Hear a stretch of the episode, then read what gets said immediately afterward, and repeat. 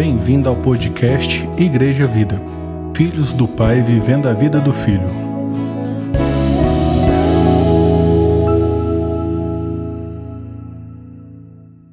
Graça e a paz, amém, queridos. Chamar abrir a palavra no Evangelho de João, capítulo 4, por favor. Amém. Palavra de Deus, Evangelho de João, capítulo 4, diz assim. Eu vou ler a partir do verso 1. Quando, pois, o Senhor veio a saber que os fariseus tinham ouvido dizer que ele, Jesus, fazia e batizava mais discípulos do que João, se bem que Jesus mesmo não batizava, e sim os seus discípulos, deixou a Galiléia retirando-se outra vez, deixou a Judéia retirando-se outra vez para a Galiléia, e era-lhe necessário atravessar a província de Samaria.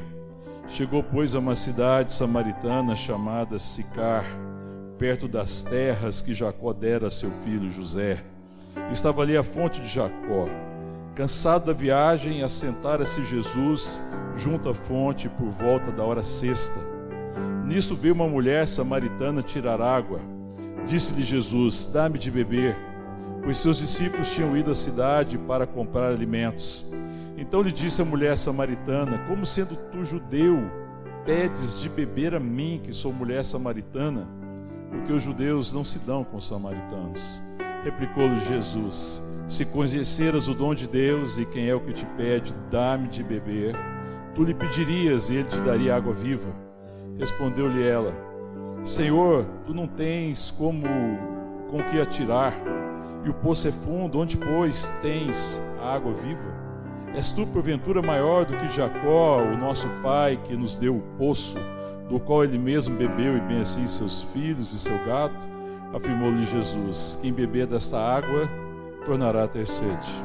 Aquele, porém, que beber da água que eu lhe der, nunca mais terá sede. Pelo contrário, a água que eu lhe der será nele uma fonte a jorrar para a vida eterna.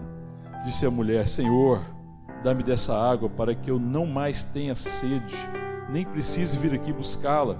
Disse-lhe Jesus: Vai chama teu marido e vem cá. Ao que lhe respondeu a mulher: Não tenho marido. Replicou-lhe Jesus: Bem disseste, não tenho marido. Porque cinco maridos já tiveste, e esse que agora tens não é teu marido. Isso disseste com verdade. Senhor, disse-lhe a mulher: Vejo que tu és profeta. Nossos pais adoravam neste monte, vós, entretanto, dizeis que em Jerusalém é o lugar onde se deve adorar. Disse-lhe Jesus: Mulher, podes crer-me que a hora vem quando nem neste monte, nem em Jerusalém adorareis ao Pai. Vós adorais o que não conheceis, nós adoramos o que conhecemos, porque a salvação vem de judeus. Mas vem a hora e já chegou em que os verdadeiros adoradores adorarão o Pai espírito em verdade, porque são estes que o Pai procura para seus adoradores. Deus é espírito, e importa que os seus adoradores o adorem em espírito em verdade. Eu sei, respondeu a mulher, que há de vir um Messias chamado Cristo. Quando ele vier, nos anunciará todas as coisas. Disse Jesus: Eu sou, eu que falo contigo. Neste ponto chegaram os seus discípulos e se admiravam, se admiraram de que estivesse falando com uma mulher. Todavia, nenhum lhe disse, lhe disse: Que perguntas ou por que falas com ela? Quando a mulher deixou o seu cântaro, foi à cidade e disse àqueles homens: Vinde comigo e vede um homem que me disse tudo quanto tenho feito. Será este porventura o Cristo? Saíram, pois, da cidade e vieram ter com ele. Amém? Vamos orar. Te agradecemos, Deus, te louvamos por tua graça, por teu favor, por tua dádiva sobre as nossas vidas, por esse tempo, Pai, de culto, de adoração ao Senhor. Te adoramos, ó Pai, por tudo aquilo que o Senhor já tem ministrado ao nosso coração. E pedimos agora que o Senhor fale conosco, fale ao nosso coração, ministre ao nosso espírito pela tua palavra, pela verdade. Fala conosco, Pai. Queremos ouvir a tua voz. É a nossa oração em nome de Jesus. Amém. O texto fala desse momento em que Jesus tem esse encontro né, marcante com essa mulher de Samaria. E muito chama a atenção nossa inicialmente, porque Jesus ele passa por ali quando normalmente os judeus eles desviavam a rota, né? Porque é, os samaritanos eram considerados pelos rabinos à época como ritualmente impuros. E, e, os judeus, eles evitavam esse diálogo, esse contato. E mais surpreendente ainda para os discípulos foi ter encontrado Jesus falando com uma mulher, porque normalmente eles não falavam com uma mulher que não fosse uma parente uma pessoa muito próxima, não falavam com uma mulher estranha.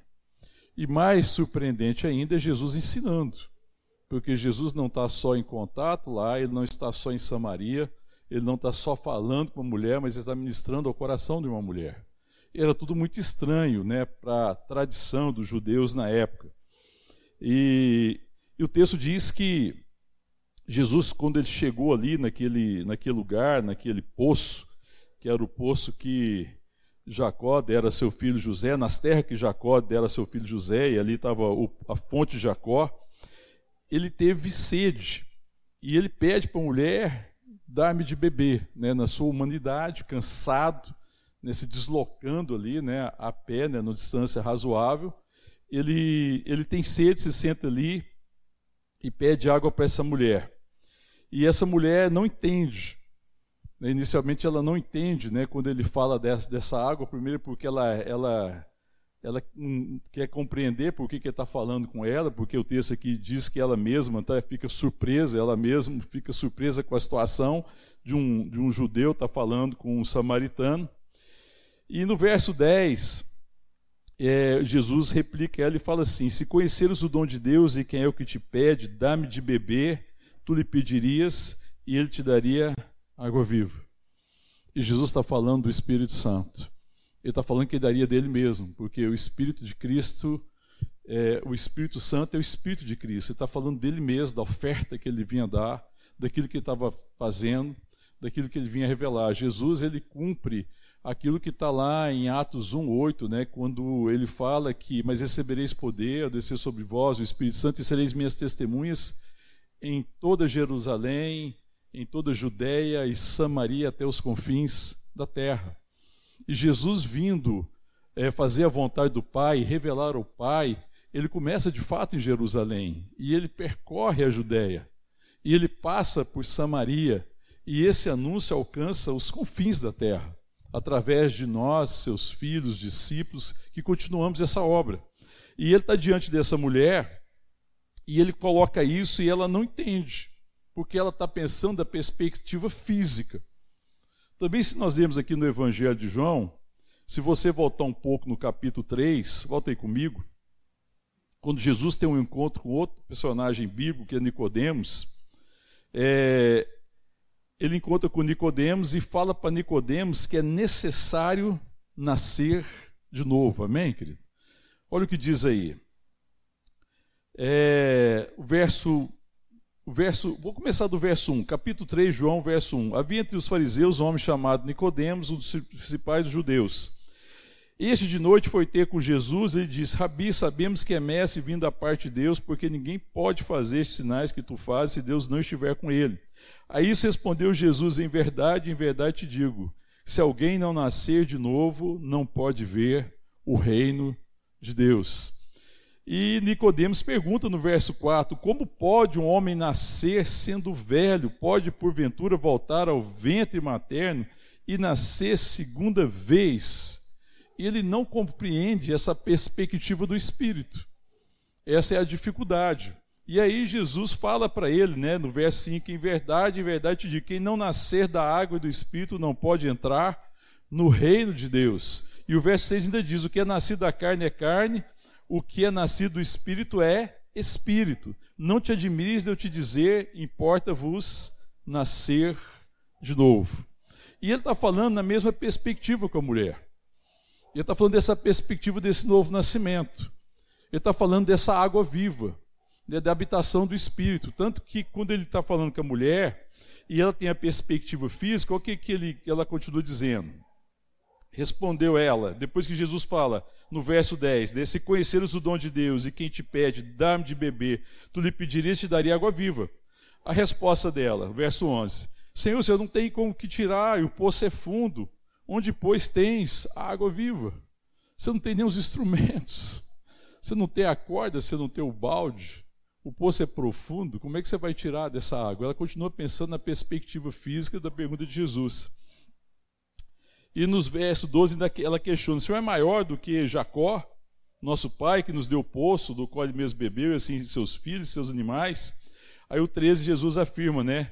Quem beber dessa água tornará a ter sede. Mas no verso 14, ele diz: Aquele, porém, que beber da água que eu lhe der, nunca mais terá sede. Pelo contrário, a água que eu lhe der será nele uma fonte a jorrar para a vida eterna. Amém, querido? E está falando, evidentemente, da, do nascimento, do novo nascimento, de nascer do Espírito. E, e era o nascer do Espírito, era nascer de novo que poderia saciar a sede que nós temos, a sede mais essencial que nós temos. A sede essencial que eu e você temos é sede de Deus porque nós somos criados por Ele e nós somos criados para Ele. A sede essencial do mundo é de Deus. As pessoas buscam saciar a sua sede de significado, de existência em muitas coisas e o mundo oferece muitas possibilidades, mas nenhuma delas consegue saciar essa sede essencial, que é a nossa sede de Deus, amém, querido?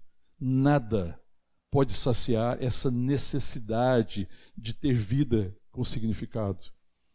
E a gente tenta muitas coisas. E as pessoas estão buscando em muitas coisas.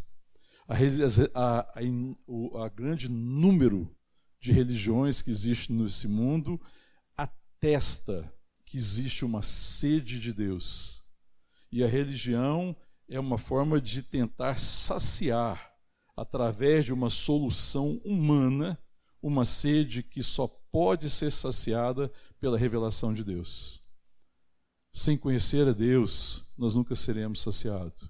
Não existe tecnologia, não existe ciência, não existe conhecimento, não existe situação financeira favorável, não existe situação econômica favorável, não existe circunstância favorável que consiga saciar essa sede essencial que nós temos que é a sede de Deus. Amém, querido? Amém? Qual é a sua sede? Sabe, querido, essa sede fala de adoração.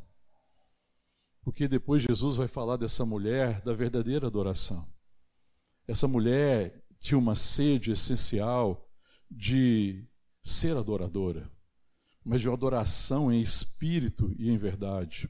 Uma adoração que não era uma adoração exterior, uma adoração que não era resultado de coisas temporais, de coisas passageiras, que não era simplesmente uma adoração que era resultado de uma vida um pouco mais confortável, porque não é uma vida confortável que faz de nós adoradores.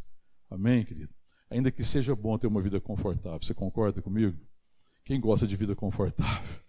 Todo mundo gosta de uma vida confortável, amém?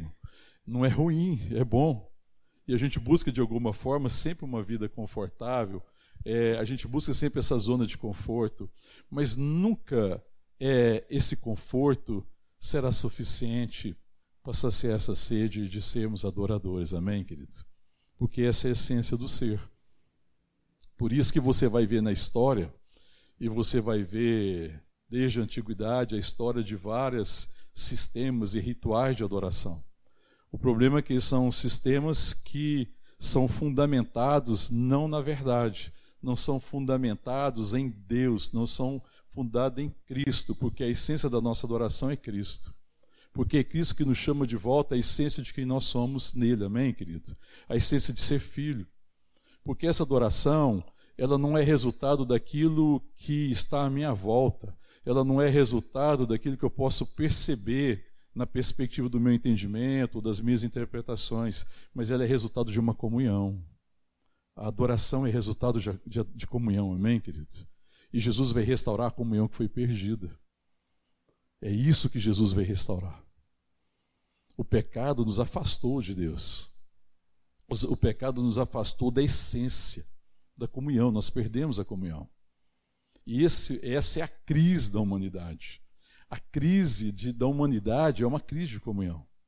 Nós vivemos nesse tempo, né, que depois pós-pandemia, e a gente percebeu como é que isso se agravou, como é que isso é marcante e como é que isso adoeceu as pessoas. Veja que muito do adoecimento que aconteceu, ela tem a ver com a distância. esse distanciamento, que no momento deveria ser um distanciamento sanitário, que se transformou um, um distanciamento das pessoas, trouxe um grande prejuízo, porque nós somos criados para ter comunhão. E essa comunhão não é algo que eu fabrico.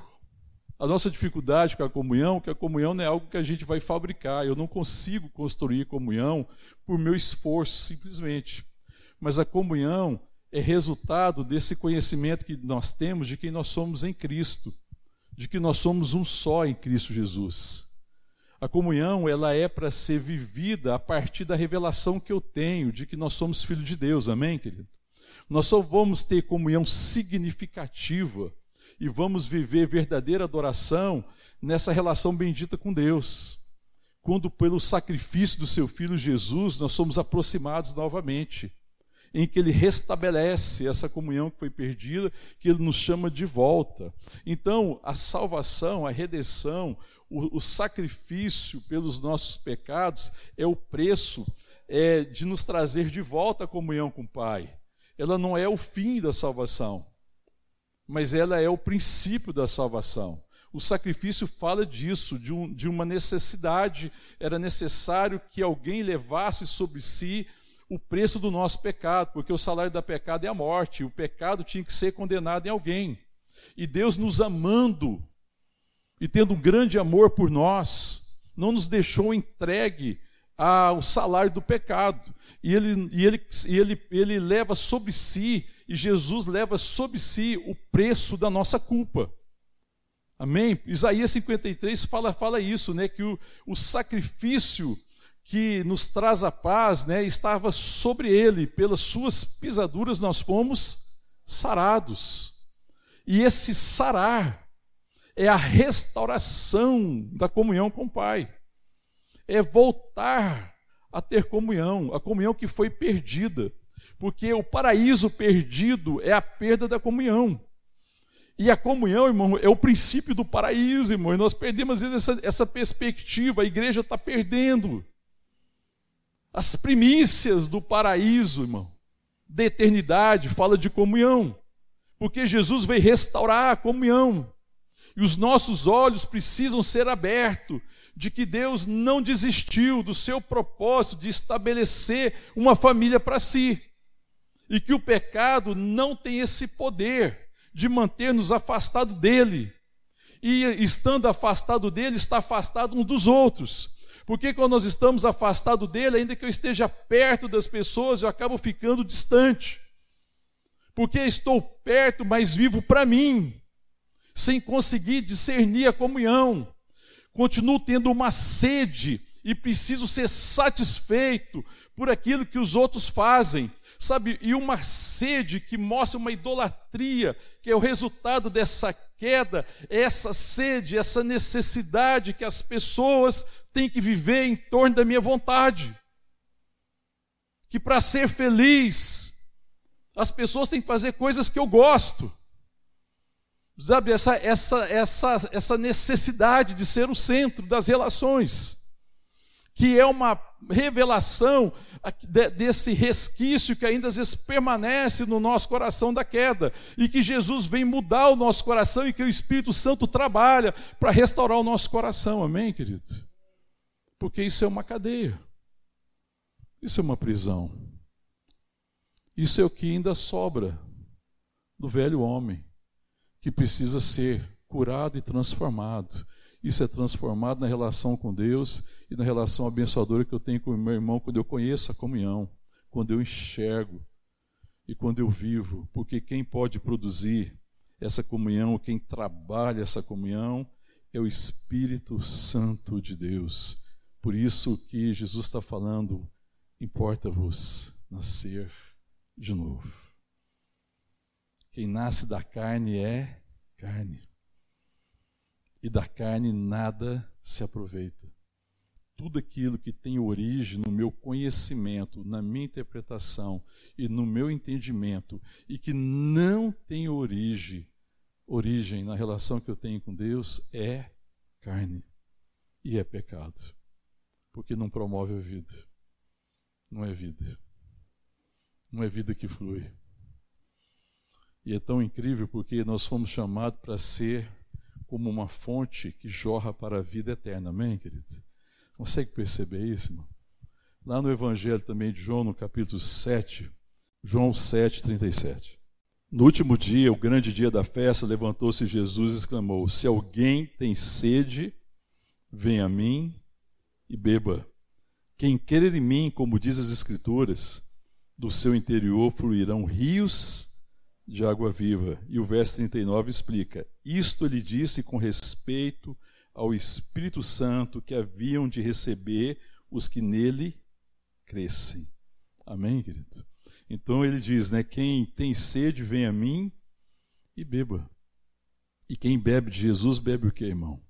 Bebe das águas da comunhão, da comunhão com o Pai, da comunhão com o Filho, da comunhão com o Espírito Santo. E quem tem comunhão com o Pai, com o Filho e com o Espírito Santo cresce na revelação da comunhão que eu tenho um com o outro. Amém?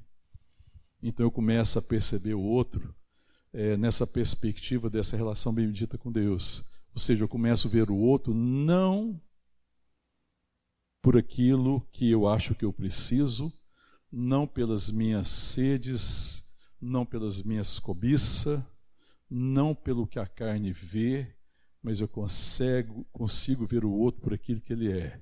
Ele é meu irmão, ele é minha irmã. Amém, querido? Aleluia. Quem você está vendo aí do seu lado? é alguém que é revelação de Deus, irmão. Irmão, quando a gente olha e vê do lado da gente, a gente quer, quer, quer resultado da graça. Você falou oh, coisa bendita, não é não, irmão? Fala sério.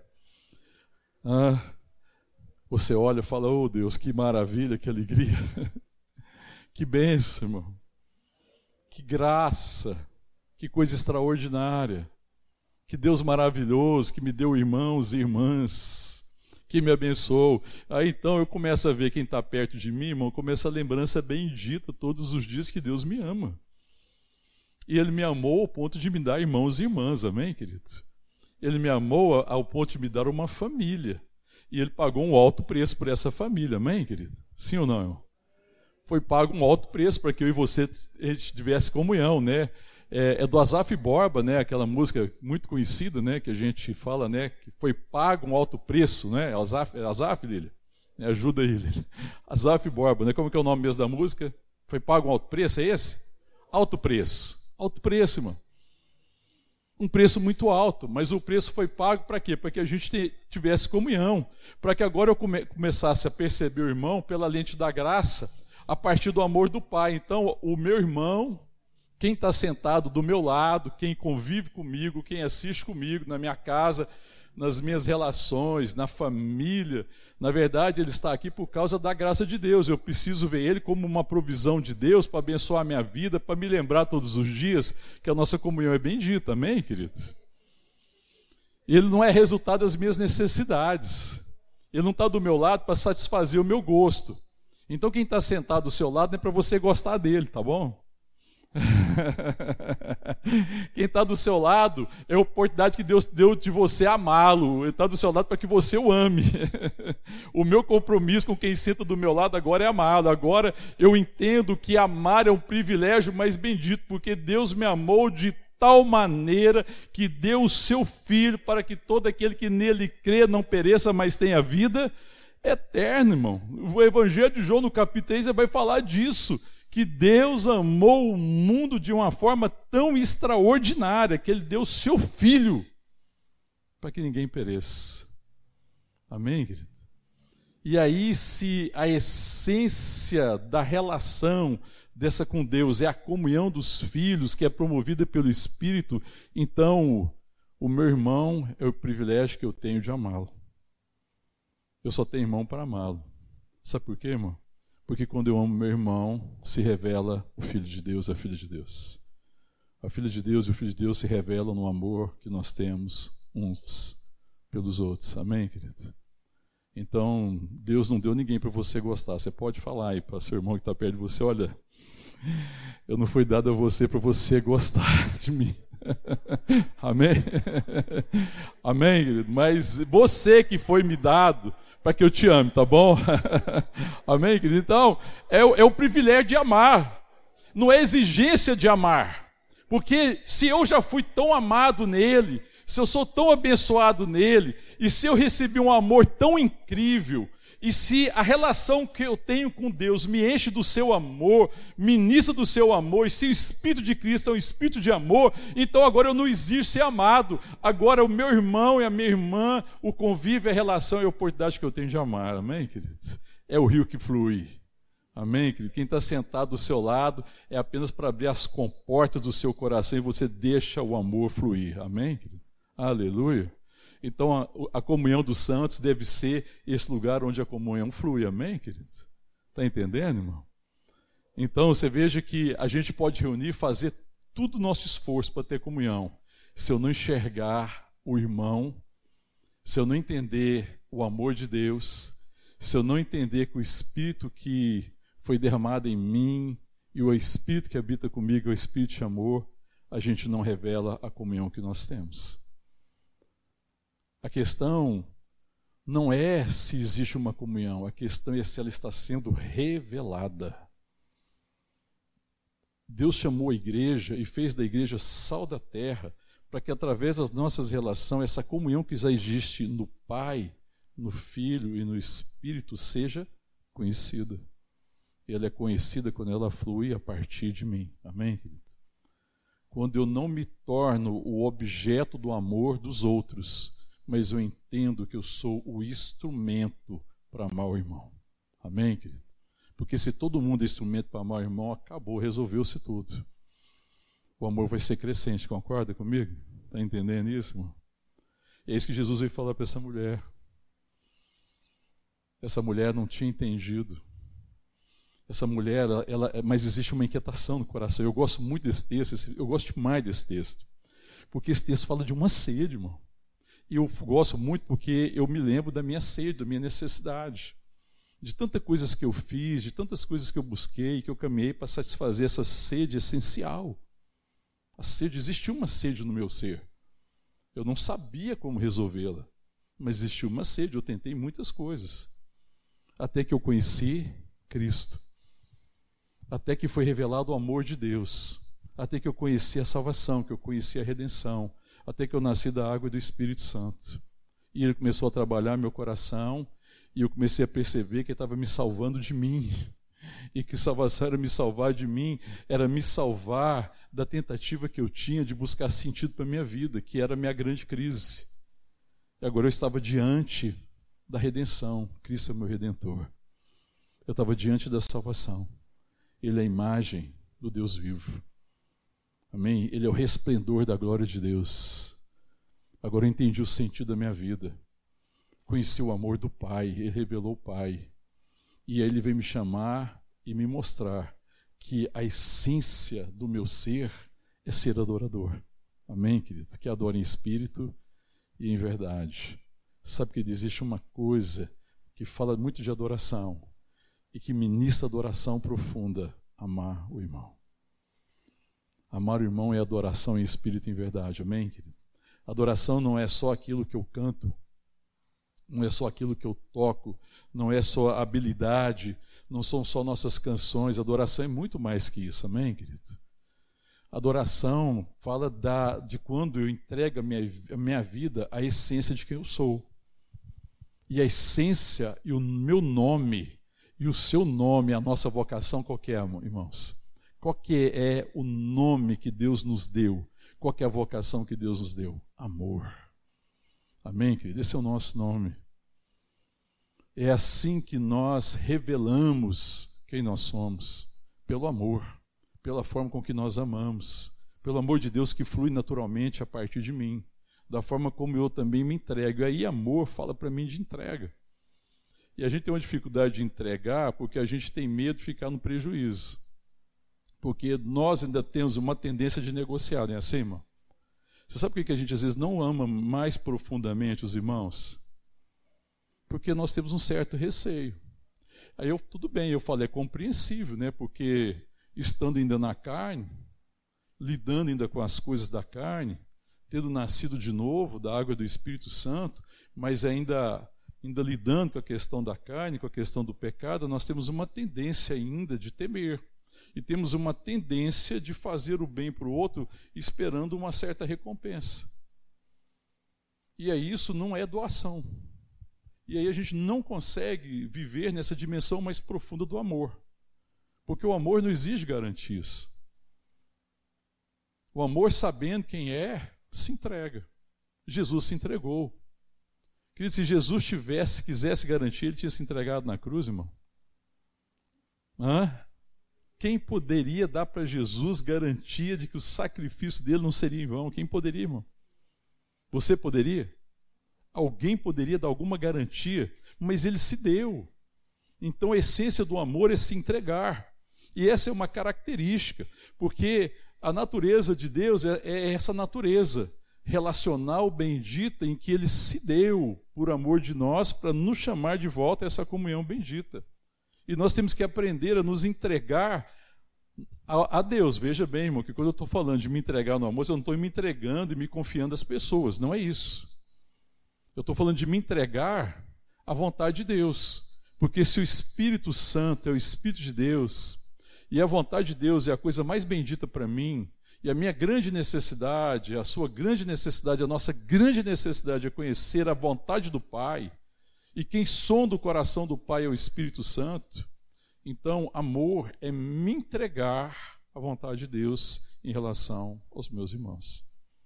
Mas qual é a nossa tendência? A gente mede, não é? Sim ou não? A gente fala assim: não, peraí, vou fazer até aqui, conforme o resultado eu vou mais um pouquinho conforme o resultado eu avanço mais um pouquinho, a gente já fica meio desconfiado, né? Ou não? Essa desconfiança é uma necessidade de remuneração ainda. É uma mentalidade escrava. Porque o escravo que é desse jeito. O escravo é que trabalhava esperando uma recompensa e um salário, um certo salário. Mas a mentalidade do filho não é essa. E Deus precisa transformar o nosso coração, o nosso entendimento. Amém, querido? para que a gente compreenda essa grandeza. Quando ele fala aqui para essa mulher, e voltando ao texto aqui, volta comigo lá no verso 14, ele diz: Aquele, porém, que beber da água que eu lhe der, nunca mais terá sede. Significa que eu nunca mais terei que buscar sentido para a minha vida em outro lugar, ou em outra religião, ou em outra coisa, ou em pessoas, ou naquilo que as pessoas fazem por mim ou deixam de fazer por mim. Não existe mais sede, porque agora encontrei a fonte das águas vivas, meu Salvador, o meu Redentor. Amém, querido? Eu sei onde eu bebo. Agora o problema, irmão, é que a gente não bebe. A gente pensa que talvez isso é o seguinte: eu fui lá, bebi uma vez e está resolvido. Quando você bebe água, você bebe uma vez e resolve a parada ou não? bem momentaneamente, né? Depois você volta lá e bebe. Mas qualquer coisa boa é quando você sabe onde tem água, não é? Falando, bom, aqui tem água aqui, por exemplo, na geladeira. Eu estou aqui hoje, aqui tem água aqui. Toda vez que eu tiver sede, eu venho aqui e bebo. Eu sei onde é a fonte. Eu posso beber toda hora que eu quiser. Então, quando ele fala, olha, voltando ao verso 14, aquele que, porém, que beber da água que eu lhe der, nunca mais terá sede, pelo contrário, a água que eu lhe der será nele uma fonte a jorrar para a vida eterna. Então, quanto mais eu bebo dessa água, mais eu reparto. Essa é a dádiva de Deus. Quanto mais eu me relaciono com Deus, quanto mais eu me rendo ao Espírito Santo, para que o Espírito Santo me conduza conforme a vontade de Deus, mais a minha sede é saciada, porque o Espírito Santo vai revelando a vontade do Pai para mim. Quando eu vivo pela vontade do Pai, presta atenção, quando você vive pela vontade do Pai, você está vivendo de forma significativa. E essa vida significativa, além de trazer sentido à minha existência e alegria profunda, porque a alegria do Espírito Santo é isso, irmão, amém? Que a alegria do Espírito Santo é viver vida significativa. E vida significativa é vida guiada pelo Espírito de Deus. E a vida guiada pelo Espírito de Deus faz com que do meu interior vai fluir o que, irmão? Vida. As pessoas que vão estar à minha volta vão ser alimentadas por essa água, elas vão beber dessa água, amém, querido? Então, as pessoas que estão à nossa volta, existe uma promessa sobre elas: água viva, amém, irmão? Aleluia, irmão? Porque Deus é que sabe da água de quem convive comigo que ele precisa. Ainda que eu não possa compreender, e que eu não consiga compreender todas as pessoas, e eu não consiga discernir os pensamentos e as intenções do coração, o Espírito consegue discernir. A palavra discerne, o verbo discerne essas intenções do coração e a necessidade de cada ser. E quando eu me entrego à vontade do Pai, as minhas relações passam a ser abençoadas, porque eu me torno uma, uma fonte que jorra para a vida eterna. Porque a minha vida está falando desse amor eterno, desse amor bendito também, querido. Então é um rio que flui. Eu só não é só eu que tenho alegria, mas essa alegria se torna contagiante, amém, querido? A minha vida se torna significativa. É isso que está dizendo. No verso 15 ele diz assim: Disse a mulher: Senhor, dá-me dessa água para que eu não mais tenha sede, nem precise vir aqui buscá-la. Ela não está conseguindo entender, mas ela gostou dessa água. Essa água que sacia sede, porque todos os dias está lá buscando essa água. Ela tinha que deslocar e era uma água que exigia esforço. Existia uma distância percorrida. Ela deixava a cidade e até a fonte de Jacó no sol, porque aqui fala que é hora sexta, meio-dia, sol quente. Né? Você imagina naquela região, o sol escaldante, você ir lá naquele horário buscar, então existia um esforço mas agora essa água não é uma água que depende do meu esforço. Não é uma água que eu ganho com o meu suor. É uma água que depende de crer, é resultado de fé. Eu bebo é pela fé. É quando eu estou diante dessa palavra, dessa verdade, em que eu estou sendo instruído pelo Espírito e ele traz para mim revelação da água que ele quer repartir através da minha vida e Ele sabe o que eu preciso beber da Sua palavra para trazer sentido, significado e satisfação para a minha vida. Amém, querido? É pela fé, não é mais um esforço, mas é fé, é por crer, porque é pela palavra, amém, irmão? É pela palavra. O verso 15 ainda diz assim, verso 16: Disse-lhe Jesus: Vai chama teu marido. Aí respondeu a mulher: não tenho marido. Replicou Jesus: Bem disseste, não tenho marido, porque cinco já tiveste, esse agora que tens não é teu marido. Isso disseste com verdade. Esse, o Senhor, eu gosto dessa parte do texto, irmão, porque ele conhecia ela. Talvez isso fosse alguma coisa que a tentasse manter, talvez um pouco escondido, talvez a tivesse vergonha, Talvez esse fosse o motivo dela ir nesse horário na fonte. Talvez ela não fosse bem vista, talvez ela não fosse bem falada. Talvez ela tivesse vergonha, talvez seus relacionamentos foi difícil. Eu não sei, eu não vou entrar aqui nos detalhes, porque o texto não dá muita margem para isso. Mas Jesus conhece essa mulher. E está diante dessa mulher com todas as suas dificuldades. Essa mulher buscou, às vezes, em vários relacionamentos, aí já é eu que estou fazendo aqui uma, uma interpretação minha, Talvez ela buscou é, em vários relacionamentos, e aqui está falando de um relacionamento com outros homens, mas poderia ser em qualquer relacionamento, você pode extrapolar para outros relacionamentos. Ela buscou sentido nos relacionamentos, mas era complicado porque eu me relaciono para receber, porque ela não se relacionava inteira, porque ela se relacionava dividida. Ela está procurando uma parte que ela não encontrava em homens. Nós não vamos encontrar, eu e você não encontramos em pessoa nenhuma uma parte que resolva a minha vida. Por isso que a gente fala que nos casamentos, né, no caso das relações marido e mulher, não é metade procurando metade. Porque se for metade procurando metade, é a forma para o fracasso. Mas tem que ser um ser inteiro, que sabe quem é em Deus, e que sabe que a relação seria para abençoar o outro. Eu não posso me casar para que o outro supra a minha carência. Dá, não dá certo. Porque não existe nenhum homem capaz de suprir a carência de nenhuma mulher, e não existe nenhuma mulher capaz de suprir a carência de nenhum homem. Só existe um casamento que resolve a minha vida, o noivo, Jesus Cristo. Só Ele pode suprir essa necessidade profunda do ser, essa essência, essa necessidade que eu tenho. E ela teve várias relações, e Jesus conhece isso, ele não a condena por isso, pelo contrário, ele vê que isso é o resultado do pecado. Então, enquanto ela talvez fosse julgada, porque talvez o pecado dela pudesse ser escandaloso para a época, para a moral da época, sei lá se era ou se não era, para Jesus é apenas alguém que foi criada a imagem e a semelhança de Deus, mas que se perdeu, mas ele é a fonte que traz de volta o perdido. Ele é o redentor, ele é o salvador. Ele veio fazer a vontade do Pai. Ele olhou para aquela mulher, se compadece dela. Essa mulher precisa ver restaurada a comunhão com o Pai, ela precisa ser amada como filho, ela precisa conhecer o Pai, ela precisa adorar um pai, um pai de amor. Ela não precisa de um Deus poderoso, ela não precisa de coisas poderosas, ela precisa se tornar filha. Ela precisa ser curada da sua orfandade. Amém, querido?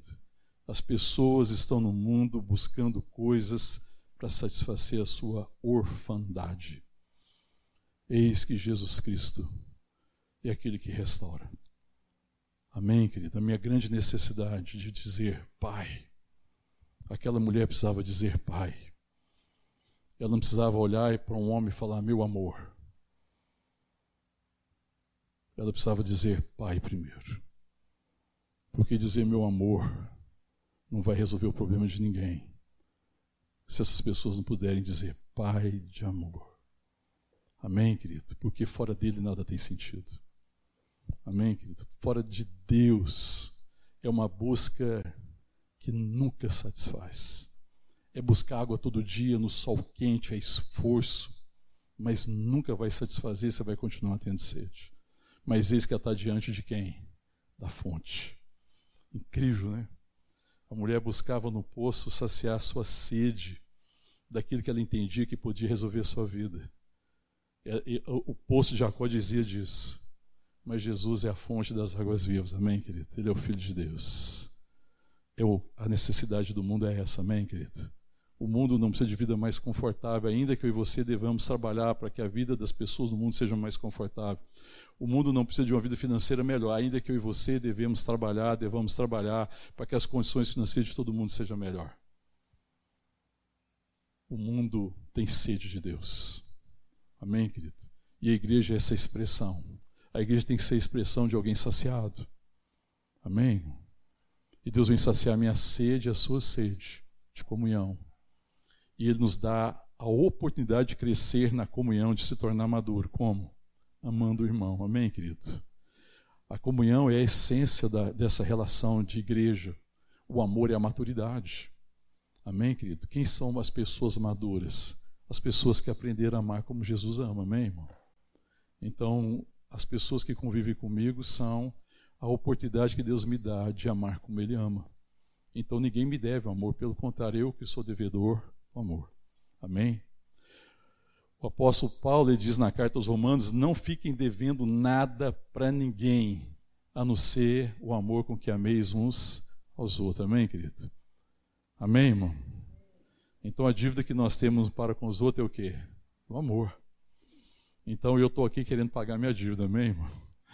Eu quero pagar a dívida. Deus me dá a graça de amar meus irmãos e irmãs, de me relacionar de forma abençoadora, de tal forma que eles sejam abençoados, de enxergar aquilo que o Senhor quer fazer, de, de ministrar aquilo que o Senhor quer ministrar, amém? De oferecer o que o Senhor quer oferecer. Eu quero ser uma expressão do seu amor, amém? É o que Deus está falando aqui, que Jesus está ministrando no coração dessa mulher. Aí a mulher, no verso 19, diz assim: Senhor, disse a mulher, vejo que tu és profeta. Nossos pais adoravam nesse monte, vós, entretanto, dizeis que em Jerusalém é o lugar onde se deve adorar.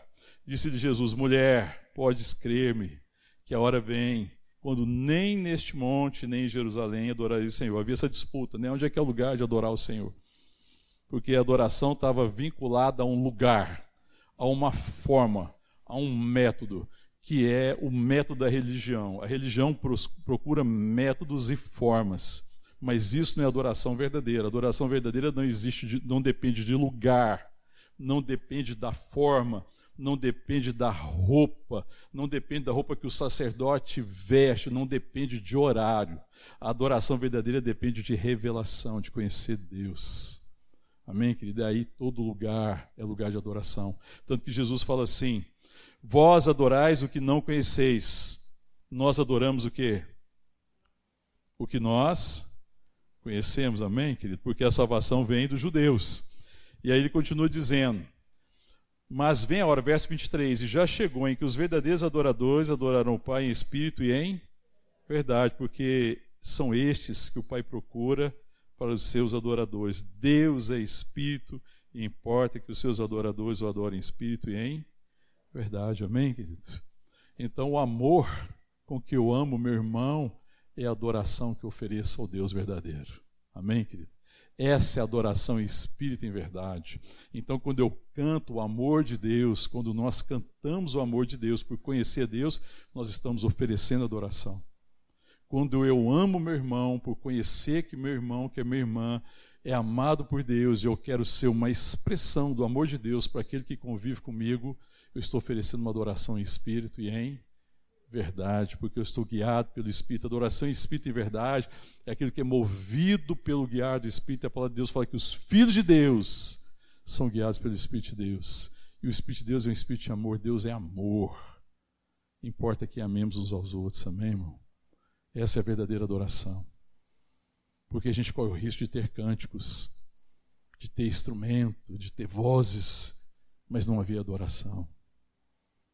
Amém, querido? Mas adoração é quando isso que eu canto, isso que eu toco, é mais do que instrumento. Sabe, importa que haja na igreja instrumentistas, importa que haja na igreja cantores e cantoras, mas tem que ser adoradores, instrumentista tem que ser adoradores, cantores. Amém, querido? Porque às vezes vira só música e não é adoração. Às vezes vira só palavra, mas não é adoração. Sabe por quê, irmão? Porque o amor não é apenas palavras. O amor coloca a mesa. O amor serve uma mesa diante do irmão. O amor conhece a necessidade do irmão. O amor é quando eu me torno maduro e eu sei que, que Deus tem para oferecer, meu irmão. Então eu preparo a mesa e chamo meu irmão para tempo de comunhão. Amém, querido? Porque eu sei que Deus deseja ministrar. Eu sei que Deus deseja falar. Eu sei que Deus quer abençoar. Então eu sei que Deus já proveu. Adoração é quando eu conheço a provisão de Deus, a provisão do alto. Eu falo, Deus, me dá o privilégio de arrumar a mesa. Amém, irmão? Aleluia, irmão. Isso é adoração. Porque o amor, ele prepara a mesa. Amém, querido? Mas é a mesa que satisfaz. Não é a mesa da religião é a mesa da graça. É a mesa que comunica graça. A mesa que comunica o amor do Pai. A mesa que diz para mim sempre: assente-te na mesa do nosso Pai. Vamos repartir do amor de Deus. Amém, querido? Todos os dias, em todo o tempo, Deus tem oferecido para mim e para você a oportunidade de preparar a mesa para muitos irmãos e irmãs que precisam ser amados. Amém, querido? E que Deus quer repartir desse amor.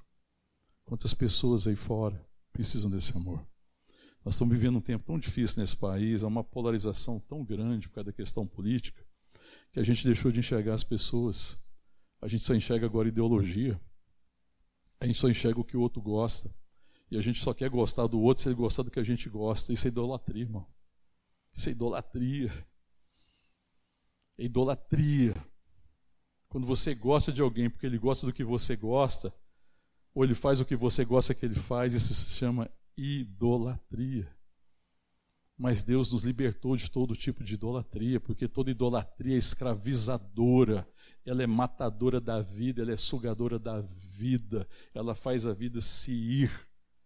Mas adoração traz a vida, adoração é manifestação de vida, adoração é oportunidade de vida, adoração tem a fragrância da vida, tem cheiro de vida. Amém? Fala de vida. Tanto que Jesus falou: olha, a palavra que eu vos tenho vida são, tenho dito são espírito e são vida. A palavra de Deus é viva e produz vida. Amém, querido? Deus tem nos chamado para ser uma manifestação nesse mundo tão carente, tão necessitado desse amor. Amém, querido? A grande necessidade do mundo é sentar-se diante de uma mesa, de uma mesa de amor. E nós podemos oferecer para o mundo o que o mundo precisa, porque nós podemos repartir daquilo que flui de nós, a vida de Deus. Amém, querido? Quem crê em mim, do seu interior fluirão rios de águas vivas. Foi isso que ele ministrou o coração dessa mulher. No verso 24 ele fala assim: Deus é espírito, importa que os seus adoradores o adorem em espírito e em verdade. Eu sei, respondeu a mulher, que há de vir o Messias, o chamado Cristo, quando ele vier, nos anunciará todas as coisas. Aí tem uma das declarações mais extraordinárias da Bíblia, né? Porque Deus, Jesus não faz essa declaração na frente de muita gente que questionou quem ele era, porque os motivos eram errados. Eles buscavam acusar Jesus, mas da, diante de pessoas necessitadas, daqueles que estão realmente na busca de, de encontrar o sentido do seu ser, ele revelou: Eu sou, sou eu que falo com Cristo, contigo. Amém? Ele disse, disse Jesus, verso 26, Eu sou o que falo contigo. Aí nesse ponto chegou os discípulos, se admiraram que Jesus estivesse falando com uma mulher. Todavia nenhum deles disse: O que perguntas ou por que falas com ela? Quanto a mulher deixou o seu cântaro. Ela deixou aquele instrumento que ela usava para satisfazer a sua sede porque ela não precisava mais de cântaro. E quando nós conhecemos Jesus, irmão, eu não preciso de nada artificial para trazer sentido e vida para mim, porque agora a fonte está dentro. Sua habitação do Espírito Santo, amém, querido? Cântaro fala de religião. Quando eu tenho que usar artifícios, instrumentos, vasilhas e utensílios, ou formas ou jeitos, para tentar satisfazer a grande necessidade do meu coração. Mas a adoração fala dessa essência, em que eu não preciso de nenhum utensílio, que eu não preciso de forma, eu não preciso de lugar, eu não preciso de método, porque Ele habita comigo. Amém, querido? Ele está comigo todo o tempo, o Espírito de Deus está comigo todo o tempo. Amém, querido? Eu posso beber dessa fonte em todo e qualquer lugar. Amém? Aleluia. E aí ele fala, continua falando, no verso 29. Vinde comigo, ela a mulher diz, né? Ela vai deixa o canto e foi à cidade. Disse aqueles homens: Vinde comigo e veja um homem que me disse tudo quanto tenho feito. Ele conhecia ela, o problema é que ela não conhecia Jesus Cristo. Amém, querido? Deus conhece todos os perdidos da terra, amém? E o que, que ele quer fazer? Qual que é a glória de Deus? Revelar-se. Deus não está enganado a respeito da perdição dos homens. Ele conhece todo o coração, todos os pecados, todas as dificuldades, todas as culpas, Ele conhece tudo. Mas o que resolve isso, toda culpa, todo medo, todo terror, é conhecer o Salvador. Amém? Ela estava diante de um Salvador. Amém? Ela estava diante do Deus que conhecia as suas mazelas, suas dificuldades, seus pecados, suas culpas, mas ele se revela diante dela como Salvador, como Senhor. E e a palavra no verso 3 diz assim: Saíram, pois, da cidade e vieram ter com ele. Incrível, porque aquela mulher já se tornou uma fonte a jorrar para a vida eterna. Por causa dela, aquela cidade veio ter com Jesus. E a palavra diz que Jesus permaneceu um tempo com eles. Amém, queridos? Aleluia. Senhor Jesus, que permaneceu um tempo na sua casa, na minha casa, e que permaneceu um tempo no seu bairro e no meu bairro na minha cidade, na nossa cidade. Amém, querido? É necessário que a gente vá e anuncie. Venham conhecer aquele que conheceu o meu coração. Amém? E que saciou a sede do meu coração. Porque ele saciou a sede do coração dela. Ele podia saciar a sede de toda a humanidade. Amém? Deus tem nos chamado. Adoração é isso, irmão. Adoração é um Deus que saciou a minha sede e agora me chama para ser uma fonte a jorrar para a vida eterna. Então, minha oração é: Deus, oh Deus, que essa cidade conheça a nossa adoração, que essa cidade conheça o nosso cântico, que essa cidade conheça o nosso louvor. Nós louvamos aquele que é santo, aquele que é Deus, aquele que é Salvador.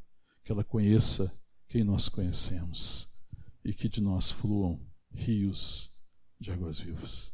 Amém? Vamos ficar de pé, vamos orar. Aquele que beber da água que eu lhe der nunca mais terá sede. Pelo contrário, a água que eu lhe der será nele uma fonte a jorrar para a vida eterna. Amém, queridos? Será que nós cremos nisso, irmão? O Senhor tem nos chamado a crer nisso nesse tempo. A temos certeza, temos convicção dessa água interior, desse novo coração, amém? Para que essa água flua na direção dos meus irmãos, amém, querido? E quando eu penso que a A casa dos meus irmãos precisa alcançar salvação, irmão. Eu abençoo a casa dos meus irmãos quando eu deixo essa água fluir na direção daqueles que querem ver sua casa saciada. Amém, querido? Quando eu lembro meu irmão que ele é amado por Deus. Quando eu lembro meu irmão que se ele conhece o seu coração, ele conhece o coração da sua casa. Você crê nisso, irmão? Tem pessoas queridas na sua casa, na sua família, que você talvez nem se lembrava que Deus conhecia o coração dele. Você crê que Deus conhece o coração?